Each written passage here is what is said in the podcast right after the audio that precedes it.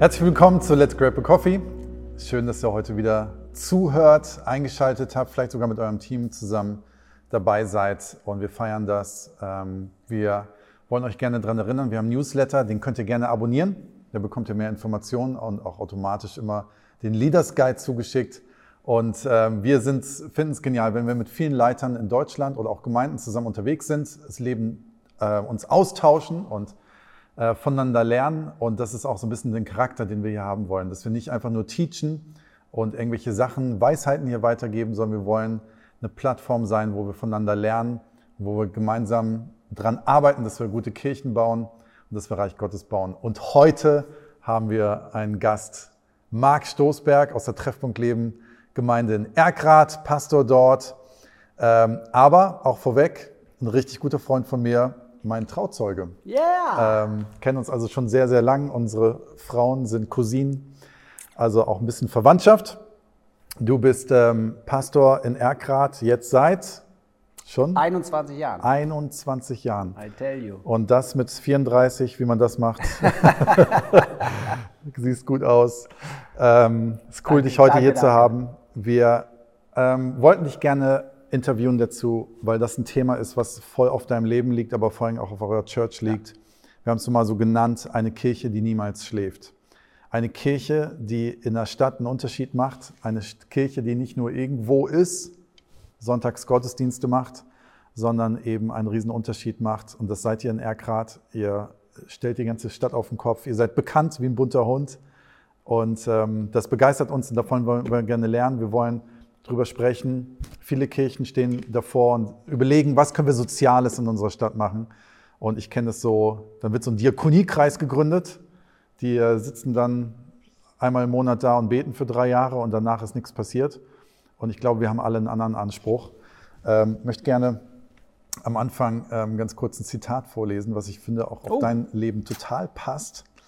Und zwar ist das von Franziskus von Assisi, kennst du wahrscheinlich. Verkünde das Evangelium, wenn nötig, gebrauche Worte dazu. Amen. Und ich glaube, unter diesem Gesichtspunkt und unter diesem Charakter, wir wollen alle viel predigen und das Wort Gottes am Sonntag wie vom Feuer vom Himmel fallen lassen durch unsere Predigten, aber letztendlich sind unsere Wörter, glaube ich, nur der I-Punkt. Und ich finde, du stehst als Mensch, solange wie ich dich kenne, äh, dafür, dass du jemand bist, der durch deine ganze Art, durch dein ganzes Sein Menschen begleitet in die Jüngerschaft, aber auch praktisch hilft. Und ähm, erzähl uns vielleicht mal einfach ganz kurz, was macht ihr als Treffpunkt Leben Erkrath Gemeinde? Ähm, wer seid ihr? Wie groß seid ihr? Aber was macht ihr vor allen Dingen auch sozial? Erstmal herzlichen Dank. Danke dafür, dass ich hier sein darf und äh, auch für das Intro. Es ist eine Ehre, hier zu sein. Ähm, genau, ja, wie gesagt, 21 Jahre bin ich jetzt schon in der Gemeinde. Äh, Pastor, war früher Jugendpastor, Teenie-Pastor, dann irgendwann gewechselt in die Gesamtgemeinde. Wir haben zusammen Snowcamps gemacht. Right. Ich war Jugendpastor, du Le warst Jugendpastor. legendäre Snowcamps. Da darf man auch heute nicht mehr erzählen, was alles ja, passiert ja, ist. Ja, ja, genau. ähm, wir sind eine Kirche wie viele andere auch. Wir haben Jesus im Zentrum, wir lieben Jesus, wir lassen uns challengen. Wir sind eine Gemeinde, die die Kühe schlachtet, bevor sie heilig gesprochen werden. Also wirklich eine Gemeinde. Was meinst du denn damit? ja, es gibt ja Gemeinden, die haben so heilige Kühe. Ach so. Ja, so sind wir. Du meinst so eine Kanzel, die dann auf einmal wegkommen muss? ja, oder so. whatever, ja. Und Ja. wir sagen einfach, wir, wir schlachten die, bevor sie heilig gesprochen wird, Okay. sozusagen. Also wir sind sehr in der Veränderungsprozessen immer, dass wir immer sagen, hey, was braucht unsere Zeit, was braucht unsere Gesellschaft? Äh, und äh, ja, und bewegen uns immer äh, in Veränderungsprozessen und gucken, was dran ist und so weiter. Genau, Treffpunkt Leben. Äh, Erkrath kennt kaum einer, glaube ich. Äh, ich kann es vorher auch nicht. Äh, ist direkt neben Düsseldorf auch. Ähm, Einzugsgebiet, Speckgürtel, Düsseldorf.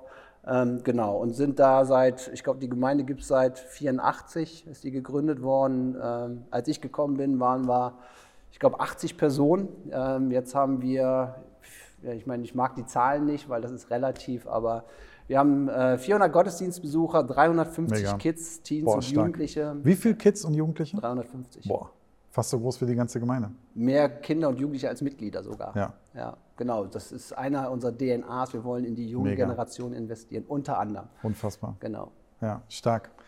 Ähm, ich weiß noch, wir kennen uns ja lange und haben dann so Treffen, wo wir uns in so einem Raum, der heißer gemacht wird, Schöne Aufgüsse treffen. haben. Genau.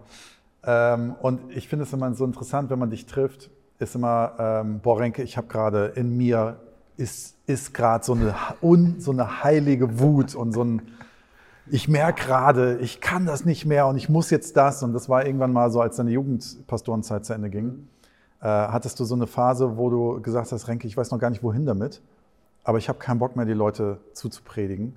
Ich muss was tun. Mhm. Ich muss praktisch was tun. Und damals bist du so losgerannt, äh, gefühlt und hast mir das auch erzählt, bist in die Stadt gegangen, bist zu Ämtern gegangen, alles Mögliche. Und dann hat so ein heiliges Ding. Was steckt dahinter? Also was, was war die Initialzündung, dass du angefangen hast zu sagen, hey, ich, ich, möchte, ich möchte mehr als Sonntagmorgens in unserem tollen Gebäude, ihr habt ein super Hammergebäude, Gottesdienste feiern und Jugendliche einladen und von Jesus erzählen. Ich meine, das ist ja alles, alles richtig, ne? Ja, klar. Aber was war, was, was ist da passiert in dir? Ähm, vielleicht ein Background. Also wir haben immer wieder so Apostel oder Gemeindeberater heißt es mittlerweile, glaube ich. Und äh, wir hatten Keith Warrington, der uns über, jetzt, über mehrere Jahre echt begleitet hat. Ähm, weiß nicht, ob ihr den kennt, ist auch wurscht. Auf jeden Fall, was er geschafft hat, ist in mir, aber auch in der Gemeinde echten Mindswitch zu bewirken. Und das ist, dass äh, er mir das Reich Gottes nochmal neu vor Augen geführt hat, was eigentlich Reich Gottes bedeutet. Mhm. Ja? Äh, ich meine, das ist jetzt so ein Ding, was viele Pastoren wahrscheinlich challenged. Mich hat es zumindest gechallenged. Wir denken sehr stark gemeindezentriert. Ja, Gottesdienste, Jüngerschaft, Mission. Ähm, und wir denken, alles geht in Richtung Gemeinde, ja, Mitarbeit und sowas alles. Aber das Reich Gottes ähm, ist viel mehr als Gemeinde. Ja, es ist wichtig und es ist ein wichtiger Bestandteil. Deswegen ist es auch richtig Gottesdienste und so. Mhm. Aber Reich Gottes bedeutet, hey, äh, Gesellschaftstransformation, wirklich was Gottes gute Werte in die Welt hinauszubringen. Ja. Und das ist nicht Jüngerschaft nur, und das ist nicht nur Mission, sondern das kommt auch von dem Schöpfungsauftrag her, hey, äh, bewahren und kultivieren. Mhm. Und der Mindswitch, der damals passiert ist bei mir, war, das zu sagen, so, hey, das eine ist genau wichtig, aber äh, und wir haben uns damals die Frage gestellt, wenn es unsere Gemeinde jetzt nicht geben würde, warum auch immer, hm. würde die Stadt überhaupt irgendwas merken? Hm. Und da haben wir gesagt, ne, überhaupt nicht. Die kennen uns noch niemals und die, die uns kennen, halten uns für eine Sekte. Ähm, und wir haben null Einfluss in diese Stadt. Ja. Äh, und das war für mich so ein Ansatzpunkt, wo ich so ein heiliges Feuer oder wie auch immer gespürt habe, zu sagen, hey, äh, ich habe es verstanden, was das Reich Gottes ist. Wir wollen zu den Menschen gehen. Wir wollen wirklich Menschen prägen. Wir wollen ja, Gottes Reich in diese Stadt hineinbringen. Erkrad. Ähm, und äh, hatten keine Ahnung, wie das geht, mhm. aber das, die Leidenschaft war da. Ja. Also, dann hat Marc etwas Verrücktes gemacht. Und äh, dafür stehst du, dass du dir nicht zu schade bist, das meinst du wahrscheinlich mit diesen heiligen Kühnschlachten, ja. äh, mal Wege zu gehen, die liest man in keinem Willow Creek Magazin oder von irgendeiner Megachurch aus Amerika. Du hast einen Laden mitten in Erkrath gemietet und hast da deinen Schreibtisch reingestellt. Ja. Ja, warum? Also es hieß Open, Open Office. Open Office. Open Office. Ja, war geile Gibt's da so ein Zeit. Das war geile Zeit. Also, wie kam ich da drauf? Ich habe festgestellt, also die Gemeinde, erstens muss ich dazu sagen, hat mich freigestellt, genau dafür. Wir haben gemerkt, ey, das ist ein Kairos, wir wollen das machen, Marc, wir setzen dich frei. Egal, was du davor hast, wir gehen mit. Hm. Und ich habe festgestellt, Gemeinde ist ja auch so eine Bubble, wo man gerne sich zurückzieht. Ja, und das ist ja auch ein Safe. Ja, genau, so ein Safe Place. Ja, ne? Safe Place ja. und es ist alles toll äh, alles untergleichen und sowas alles. Und ich habe gesagt, hey, wenn wir die Gesellschaft prägen wollen, dann müssen wir aus unserer Komfortzone raus. Und wenn ich das leiten soll, dann muss ich das ja auch. Und dann habe ich gesagt, ich möchte die Menschen kennenlernen, die in dieser Stadt leben und nicht das Ziel haben, oh, ich will die jetzt alle in die Gemeinde ziehen, mhm. sondern ich will sie wirklich kennenlernen. Und da habe ich überlegt, wie geht das? Und dann kam mir dieser, ich hatte so ein Bild, meinen Schreibtisch mitten in der Stadt zu haben. Und da habe ich gesagt, ja, geile Idee, aber wie soll ich das umsetzen? Und dann habe ich einfach Freunde von mir angeschrieben und habe gesagt, pass mal auf, ich will irgendwie ein Büro in der Stadt, das wäre mega. Ähm, und die haben gesagt, ey, geile Idee, wir finanzieren das mit. Und dann mhm. habe ich gesagt, oh geil. Und dann äh, habe ich mitten, wirklich, was du auch sagst, habe ich ein Ladenlokal gemietet, super eingerichtet, habe mich da hingesetzt und habe gearbeitet, aber die Tür war auf, deswegen Open Office. Und wenn ein Mensch reinkommt, draußen stand ein Schild, hey, Lust auf einen Kaffee, äh, mhm. so, ähm, und habe dann gesagt, okay, egal wer kommt, ich lasse mich von Gott führen, mit diesen Menschen in Kontakt zu kommen. Was bewegt sie? Was beschäftigt sie? Was denken sie über Gott und die Welt? Nicht nur, also mir war das Evangelisieren und Missionieren überhaupt nicht im Zentrum, mhm. sondern ich wollte die Menschen kennenlernen. Ich stelle mir dann so vor, irgendwie Man macht das, hat den ersten Tag die Tür auf und denkt so, entweder kommt jetzt kein Schwein oder die rennen mir die Bude ein und klauen mir den Kaffee oder so. Ne? Ja. Ähm, so wird's wahrscheinlich, was ist die verrückteste Geschichte, die du erlebt hast? Ah, jede Menge. Also erstens, ich habe gesagt, okay Gott, jeder, der hier reinkommt, den führst du hier rein und ich kann was lernen. So, das ist ein Mindset, den ich hatte. Ähm, ich will Lernender sein. Ich will zuhören und so. Und deren, meine Zeit, Gott ist deine Zeit und den schenke ich den Menschen jetzt. Und auch wenn ich eine Predigt vorbereiten muss, hey, du weißt das und es war immer genug Leute da, aber auch nicht zu viel. Die geilste Story, die ich, glaube ich, in diesen Zeiten erlebt habe, war, dass der so bekannte Stadtalkohol, jede Stadt hat so einen, also, hm. oder Stadtteil hat so einen Typen, ähm, und der ist vom ersten Tag an fast täglich gekommen und hat mit mir einen Kaffee getrunken. Und es ist eine Beziehung aufgewachsen, so dass ich ihn sogar später, als er dann krebskrank war, sogar bis in den Tod in, äh, am Krankenbett sitzen durfte. Und das war eine Intimität, aber auch eine Nähe, die wir beide hatten. Und ich habe eine Menge von diesem Mann mitnehmen können. Und äh, und das war, glaube ich, einer der verrücktesten, bewegendsten Momente. Ich glaube, es ging über zweieinhalb Jahre, wo ich den begleitet habe. Äh, und er wurde echt ein, ein Freund, ja, kann man schon fast sagen. Glaube ich. Hammer. Gab es irgendwas, hat jemand was, jemand was geklaut oder dich bedroht? Oder? nee, nee, nee. Nö, bedroht nicht. Erkrad ist zu der safe. Erkrad ist safe, nein, äh, nee, nicht unbedingt. Ähm, nee, aber ich hatte da kein, kein, keine Angst. Aber beklaut, ja, da war auf einmal irgendwas weg vom Schreibtisch und so, aber hm. alles ja, ersetzbar. Damit muss man rechnen. Ne? Ja. Ich äh, feiere das Buch von Matthew Barnett, Dream Center LA. Ja. Das ist so, als wir unsere Kirche gestartet haben, so fast Pflichtlektüre für jeden Leiter gewesen und das ist heute teilweise noch. Ähm, und der hat damals hat eine alte Gemeinde übernommen in Los Angeles, ja. äh, im Rücken von Hollywood, von dem ganzen Glamour, in wirklich einer Gegend, die nicht cool ist. Und dann hatte der so ein riesengroßes Gemeinde, kennst die Story wahrscheinlich, ja, ja, riesengroßes Gemeindegebäude, 30 alte Leute sind da hingekommen, könnten aber 1500 hinkommen. Und er war so frustriert über die Situation, dass er seinen Schreibtisch, erinnere ich mich, seinen Schreibtisch genommen hat, ihn auf die Straße gestellt und hat jeden Tag da gearbeitet. Und dadurch ist eine Ministry entstanden, die ist unfassbar. Ja, mega. Und das ist ja, ich weiß nicht, wer das mal gesagt hat, irgendein großer Theologe, Dominik John oder irgendjemand anders, ich habe keine Ahnung, Greg Costello. Wenn du, ähm, wenn, du, äh, wenn du keine Vision hast und eine Vision suchst, dann geh einfach auf die Straße. Du wirst, du wirst in 0, nix eine Vision finden, mhm. weil du die Not siehst und ja. daraus entsteht ja. eine Vision. Und deswegen finde ich das echt begeisternd, dass du sowas, äh, fand es damals schon begeisternd. Durfte einmal zu Besuch sein ja. und fand das echt cool. Heute ist aus deinem Open Office, das gibt es so nicht mehr. Nee. Den Laden gibt es noch, aber du bist da nicht mehr. Ist ganz, ganz viel entstanden. Ihr habt den Verein Füreinander in einen Brennpunkt in Erkrath gestartet und erzähl uns ein bisschen, was ihr da macht.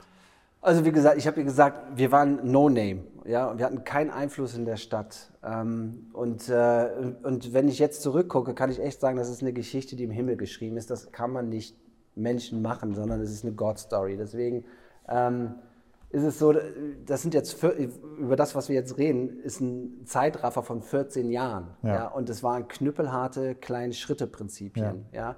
ja. Ähm, aber wir haben gemerkt, hey, wir, wir wollen anfangen und ich, war, ich wusste, es wird ein Marathon. Es wird eine lange Zeit brauchen. Aber was wir angefangen haben damals war, dass wir dann überlegt haben, hey, okay, der Open Office ist schon mal das erste für mich, aber wie können wir die Gemeinde mitnehmen und so weiter? Was sollen wir machen? Weil wir wollten jetzt nicht nur, ich sage jetzt mal, Tüten packen für irgendwelche, die in Not sind und eine Aktion daraus machen, einmal im Monat oder einmal im Jahr, keine Ahnung, sondern unsere Absicht war wirklich in die, in die Gesellschaft einzutauchen und mitzuprägen. Und wir haben überlegt, keine Ahnung, wie wir das machen. Mhm. Ja, tausend Bücher gab es gar nicht dazu und wir haben einfach gebetet dafür und das Interessante, ich war damals noch äh, für die Teenager Pastor und ich habe die Teens mit reingenommen in diesem Denken und zu sagen, hey, was können wir tun? Und die Teens, verrückt wie sie sind, sagen wir, ja, wir gehen an den härtesten Punkt und das ist äh, Sandheide. Das ist mhm. sozusagen einer der größten Brennpunkte bei uns in Erkrath. Lass uns da spielen, ja, mit den Kindern, einen Samstag. Habe ich gesagt, okay, machen wir. Und dann bin ich mit 30 Teens dahin gegangen und wir haben Federball, Frisbee und sowas alles aber ich hatte da so ein Momentum, wo ich gemerkt habe, wow, was sind das für tolle Kinder hier. Ja, mhm. Die haben alles aufgesaugt, die hatten Spaß daran, Federball zu spielen und die guckten uns mit großen Augen an, ey, bitte kommt wieder. Ähm, und, und wie gesagt, lange Geschichte versuche ich sehr kurz zu machen. Was daraus gewachsen ist, ist, wir haben dann gesagt, okay, wir kommen wieder, haben einen Bauwagen genommen, haben den auf den Spielplatz gestellt und haben jeden Sonntag von Ostern bis Herbst vier Jahre lang zwei Stunden am Sonntag mit den Kids gespielt mhm. und haben uns investiert in diese Kinder. Ja. Die Gemeinde mitgenommen, äh, Teens haben den Bauwagen geleitet, Jugendliche haben das übernommen später und äh, da war jung und alt aus der Church und wir haben zwei Stunden gesagt, zwei Stunden deiner Zeit machen den Unterschied für diese Kinder. Ja. Und äh, das war unser Einstieg, ja, härtester Punkt, äh, Brennpunkt und so weiter. Wir haben dann Beziehungen aufgebaut zu den Kindern, aber auch zu den Eltern. Daraus ist dann vier Jahre später ein Verein geworden, hm. weil wir die Möglichkeit hatten, in diesem Brennpunkt eine Wohnung zu bekommen. Und dann haben wir den Verein gegründet, ähm, strategisch gedacht, ja. es sind 95 Prozent muslimische Kinder da. Äh, die Treffpunkt Nebengemeinde kannte man nicht, beziehungsweise man wusste sie nicht einzuordnen. Ähm, aber wir haben dann angefangen, diesen Verein sozusagen aufzubauen und haben gesagt, hey, wir wollen in dieser Wohnung eine soziale Begegnungsstätte für Kinder von sechs bis zwölf machen. Äh, und da ist es entstanden, dass äh, sozusagen wir da angefangen haben, durch diese Arbeit uns in der Stadt zu vernetzen, weil mhm. jeder wusste, wow, warum machen die das denn überhaupt? Wer ist das denn überhaupt? ne? Wer ist füreinander? Wer ist Treffpunkt Nebengemeinde? Und da läuft einer rum, der nennt sich auch ein Pastor. Warum macht ein Pastor sowas? Mhm.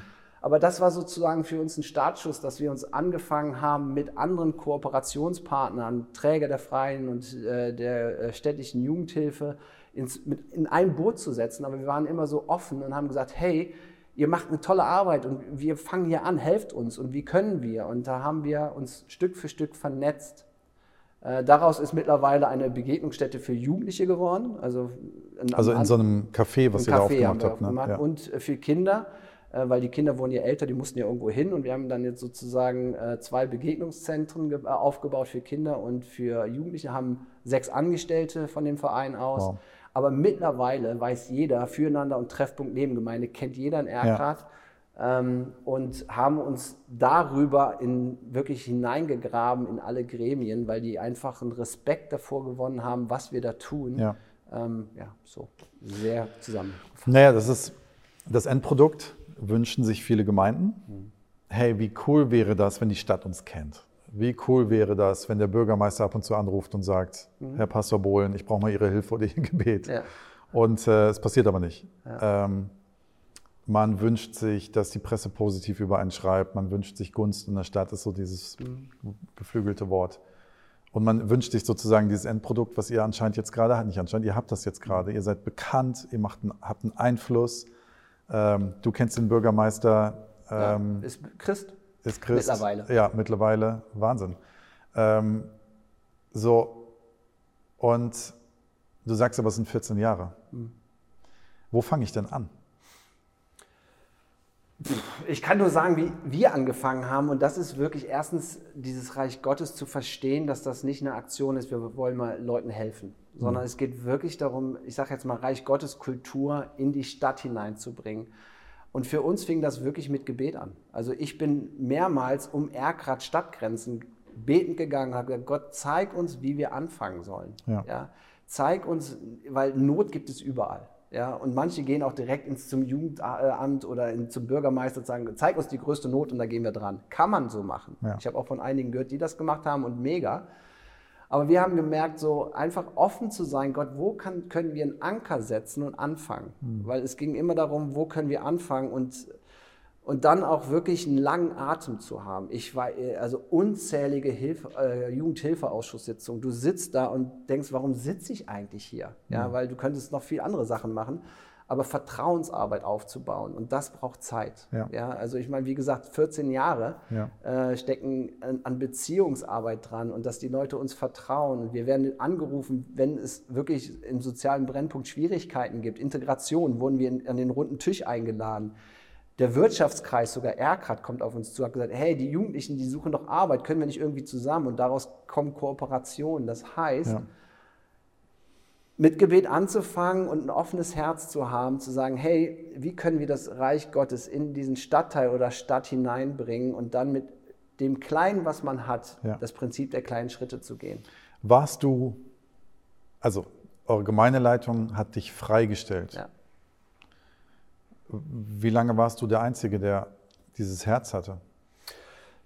Oder sagen wir mal so, ich meine. Ich war nicht der Einzige, das ist eben das Interessante. A, die Gemeindeleitung hat es auch verstanden, wir haben alle das Reich Gottes denken gehabt. Ja, ähm, so. Und wir haben auch gesagt, und das ist vielleicht auch das, was vielleicht auch. Äh, wir haben verstanden, dass, ich sage jetzt mal, ein Gemeindemitglied, der, ich sage jetzt mal, Mathematiklehrer ist, genauso eine Berufung hat, ja. geistlichen Dienst, Reich Gottes zu bauen, wie einer, der die Kinderarbeit leitet ja. bei uns. Ja.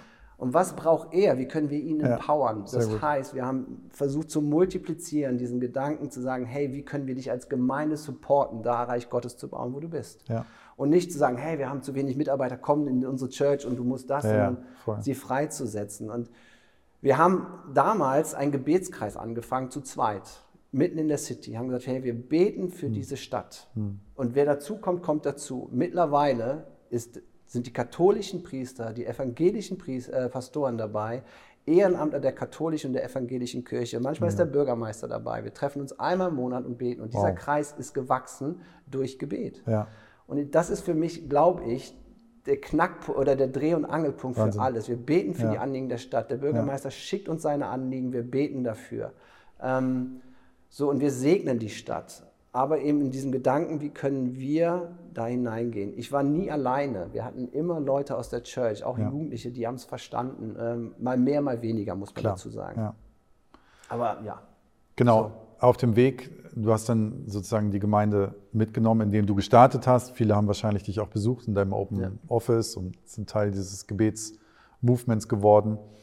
Ähm, so, heute ist es ja so, dass die Organisation ist mittlerweile rechtlich eigenständig. Das ist ein Verein füreinander. Ja. Ihr habt die Treffpunkt Leben Gemeinde. Ähm, es ist ja manchmal so, in solchen Konstellationen ist so dieses Klischee, das Diakoniewerk Deutschlands war mal die lebendige Ortskirche. Ja, ja, Dann wurde eine eigene Organisation gegründet, weil es steuerlich leichter ist oder was auch immer, organisatorisch und zack, entwickelt sich das irgendwann auseinander. Das hat dann irgendwann nur noch irgendwo eine Verbindung durch irgendwelche Gremien. Wie geht es euch damit? Und was denkst oder was siehst du da drin? Also, was ist deine Vision damit? Weil letztendlich wollen wir den Menschen was Gutes tun. Ja. Es geht nicht äh, primär darum, ob die Gemeinde jetzt verzahnt ist oder was auch immer, aber man will ja, dass der Motor die lebendige Ortskirche bleibt. Weißt du, was ich meine? Ja. Wie, wie ist diese Spannung bei euch und wie siehst du das?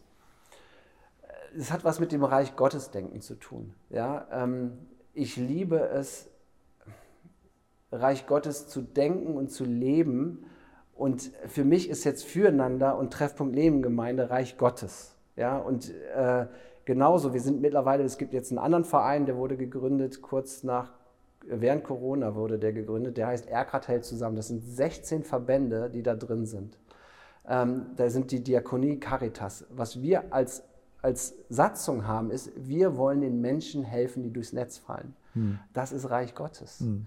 Das heißt, ich denke jetzt nicht nur Treffpunkt Lebengemeinde und ja. überall muss irgendwie die Identifikation ja. mit Treffpunkt Lebengemeinde sein, sondern ich möchte, dass die, die Gesellschaft in Erkrath oder die Menschen Reich Gottes Kultur erahnen, erspüren, erleben. Deswegen ist diese Differenzierung, also füreinander ist klar, die Stadt weiß das, da steckt Treffpunkt Nebengemeinde hinter. Die meisten Mitarbeiter kommen, die Ehrenamtler und auch Angestellten sind alle aus der Treffpunkt Nebengemeinde, fast alle. Hm. Ähm, das heißt, es ist eine organische Verbundenheit und jeder aus der Treffpunkt Nebengemeinde kennt es, feuert es an, spendet dafür, glaube ich zumindest. äh, ich, ich, weiß nicht die Spender. Ähm, aber wir sind finanziell auch unabhängig von der Gemeinde. Also wir haben eine eigene äh, Kassenwart und bla bla bla. Aber ähm, das wird gemeinschaftlich gedacht. So, ähm, ob das jetzt jeder aus der Gemeinde checkt, hm.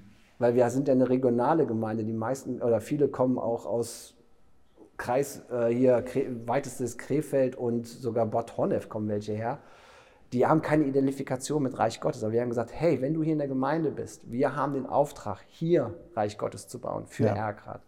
Ähm, so, ob die jetzt da mitgehen, rein investieren, weiß ich nicht. Ja. So what, aber, aber du merkst nicht jetzt, das sind auf einmal zwei Organisationen und das entwickelt sich auseinander. Es ist umgekehrt, ihr, ihr bleibt zusammen. Ja. Was tut ihr praktisch als Gemeinde dazu? Also wie ist füreinander praktisch in der Gemeinde sichtbar? Weil es ist erstmal an einem anderen Ort. Und ja. okay, da werden Mitarbeiter hingeschickt. Äh, aber wie, wie verzahnt ihr das bewusst? Also Newsletter, natürlich, wir, wir informieren, aber ich sage jetzt mal, die Gemeinde in so einer Größe, ich meine, die meisten, die so eine große Gemeinde haben, wissen das. Viele wissen von den Älteren gar nicht, was in der Jugend los ist. Ja, oder was in dem Bereich los ist oder in, in dem Ranger-Stamm, was wir haben und so. Aber wir informieren sehr stark über Newsletter und über Feste. Also wir ja. machen zweimal im Jahr ein Riesenfest in der Sandheide. Mhm. Da sind über 350 Leute, ein Riesenfest und da sind unsere Leute alle dabei. Also mhm. nicht alle, aber viele. Ähm, die einfach da sagen, hey, wir wollen das erleben, wir wollen den Menschen dienen da und sowas alles. Und deswegen ist immer zweimal im Jahr so ein Ankerpunkt, hey, da, da kann ich das miterleben. So. Ähm, es gibt Patenschaften für die Kids, die wir da haben. Ähm, dass wir da sozusagen versuchen, das zu vernetzen. Ähm, wir haben mehrere Infoveranstaltungen auf der Bühne, wenn wir über Füreinander erzählen. Ja. Also wir versuchen das schon immer wieder transparent Ganz bewusst zu machen. Zu machen. Ja. ja genau. Jetzt sagt man so, eine Gemeinde soll, soll, ist der Auftrag, eine Stadt zu verändern mit dem Reich Gottes, mit dem Heiligen Geist und dann letztendlich mit dem, was wir tun, mit unserer Liebe, die wir weitergeben, die erstmal einfach Liebe ist, äh, selbstlose Liebe. Jetzt mal umgekehrt gedacht, wie verändert das denn eine Ortsgemeinde? Also wie hat die Sandheide füreinander, der Verein, das, was ihr tut, die Gemeinde verändert? Also was ich glaube, ist, dass unsere Gemeinde dadurch geprägt worden ist, einerseits durch dieses gesellschaftliche Denken ist, ist ein Switch gekommen, dass die Leute merken, da wo ich bin, baue ich Reich Gottes. Mhm. Also das ist ein großer Switch gewesen ähm, für uns, wo wir merken, hey, wir, wir gewinnen sehr viel für uns auch. Ähm, wir machen darüber auch, also wir haben diesen ich meine, jeder hat so seine Vision und Sätze und sowas alles. Hey, wir wollen Menschen erreichen, ja. Ähm, wir wollen, dass, sie, dass wir gemeinsam Jesus mehr und mehr nachfolgen und wir wollen Einfluss nehmen. Das ist der dritte. Und den dritten Einfluss ist und füreinander Gesellschaft, aber auch Missionseinsätze. Dieses Einflussnehmen prägt unsere Gemeinde immens, weil wir merken, da wird der Glaube sichtbar. Mhm. Ja, Stories, die wir erfahren, dass Menschen zum Glauben kommen, dass, ähm, dass wir ähm, auf, in, den, in den Medien auf einmal, in der Presse zumindest, nicht in den Medien, in der Presse, ähm, dass da über uns bericht, positiv berichtet wird, dass sozusagen Menschen anfangen, gut über Jesus nachzudenken. Mhm. Ja? Ähm, so, und das, das feuert an und das schürt ein Feuer für uns, wo wir merken, so, hey, ähm, genau das ist das, was uns verändert. Ja? Also mhm. wir erleben Gott praktisch. Also ja. für mich ist Füreinander ich meine, sechs Angestellte, wie das gewachsen ist, ist eine Gottesstory, die je, mich immer jeden Tag, wenn wieder einer kommt, sagen, hey, wir unterstützen euch, wir finden das und ähm, feiere ich, ja. weil ich erlebe, dass, dass es sich multipliziert. Ja, mir geht es nicht um den Ruf füreinander, darum geht es mir nicht, aber dass das Reich Gottes Kultur hineinkommt. Ja. So. ja, mega, was ihr da macht. Ich glaube, dass wir als Gemeinden insgesamt im Moment so ein bisschen davor stehen. Die Not wird größer. Ja. Ähm, gefühlte Angst wird größer, psychische Kränk, äh, Krank, Erkrankungen werden größer. Ähm, und gut, Energiekrise, was auch immer. Ne? Ähm, wir stehen, glaube ich, davor, dass wir in Deutschland eine Antwort brauchen und nicht nur der Politik das zuschieben, sondern es ist die Kernaufgabe ja. einer, einer lebendigen Ortskirche, das zu tun. Ähm, wenn jetzt hier Teams gerade zuschauen, zuhören, Pastor im Auto gerade fährt und zuhört und sagt, ich will das, mhm. gib ihm einen Tipp. Womit soll er starten? An, was heißt anfangen? Die meisten werden das wahrscheinlich. Deswegen, die Menschen, die Stadt zu lieben zu lernen, die Menschen lieben zu lernen, die da leben. Nicht ja. in dem Bewusstsein, ich liebe sie damit. Ja, damit mein Raum gefüllt ja, genau, wird. Ja, genau, sondern ja. wirklich die Menschen zu lieben, da wo sie stehen. Ja, ja. Ohne Hintergedanken. Ich habe damals bei Füreinander, als wir angefangen haben, gesagt, hey, wir erzählen keine Jesus-Geschichten, sondern wir wollen Jesus zum Anfassen sein. Wenn du ein mhm. Kind auf dem Schoß hast, dann dann sitzen die auf Jesus Schoß, dieses Bewusstsein, ja. welche Liebe du denen gibst, aber nicht zu sagen, ey, ich liebe dich, damit du jetzt zum Glauben findest, ja. ja. weil das ja auch nicht selbstlos ist, sondern wir haben den Hintergedanken, wir sollten, ja. Das heißt nicht, dass ich den Evangelisationsauftrag äh, äh, oder den äh, schmälern will, aber ich ja, sag, du übersetzt ihn anders. Ja, genau, weil das ist das, was Frank von Assisi gesagt hat, ja. Ähm, so, wenn nötig ist, benutze Worte, aber wir haben so viel Bereich. Wenn jemand zuhört und sagt, wie soll ich anfangen, ich sage jetzt mal, Beziehung zum Menschen aufzubauen in der Stadt ja, und zu gucken, wer sind Keyplayer ja, und Beziehung aufzubauen zu denen, wie auch immer das gehen mag. Ich war, mhm. wie gesagt, in unzähligen Sitzungen, ich habe bei der Tafel gestanden, habe mitgeholfen, um Menschen zu lieben und Vertrauen aufzubauen. Ja. Und daraus entwickelt sich eine Dynamik, ja. die, ähm, die der Heilige Geist schenkt und auch zu sagen, so, hey, der, der Step ist wirklich, sich in diese Menschen hinein zu investieren, ohne Hintergedanken. Hm. So. Ist es Gott lieben, Menschen lieben? Wir bauen auf der einen Seite Kirche und beten ihn an und auf der anderen Seite lieben wir Menschen und es steht nicht in der Bibel, wir sollen sie lieben damit, ja. sondern wir sollen sie einfach lieben. Genau das. Und äh, dieses Herz und dieses gebrochene Herz für die eigene Stadt zu haben, ja. ist, ist, da der Key. Ja. Ähm, und es ist super ansteckend, was du hier erzählst. Äh, wirklich absolut inspirierend und ansteckend, was ihr als Gemeinde macht. Mega, dass ihr das macht. Vielen, vielen Dank kann man, wenn jemand hier eine Frage hat, wir werden es vielleicht im Newsletter, wenn wir es dürfen, auch ähm, nicht Newsletter, sondern im Leaders Guide vielleicht auch reinschreiben, aber kann man dich irgendwie erreichen, Klar. wenn man eine Frage hat, wenn man sagt, hey, ich habe da eine Sache noch nicht verstanden, wie kann man dich am besten erreichen?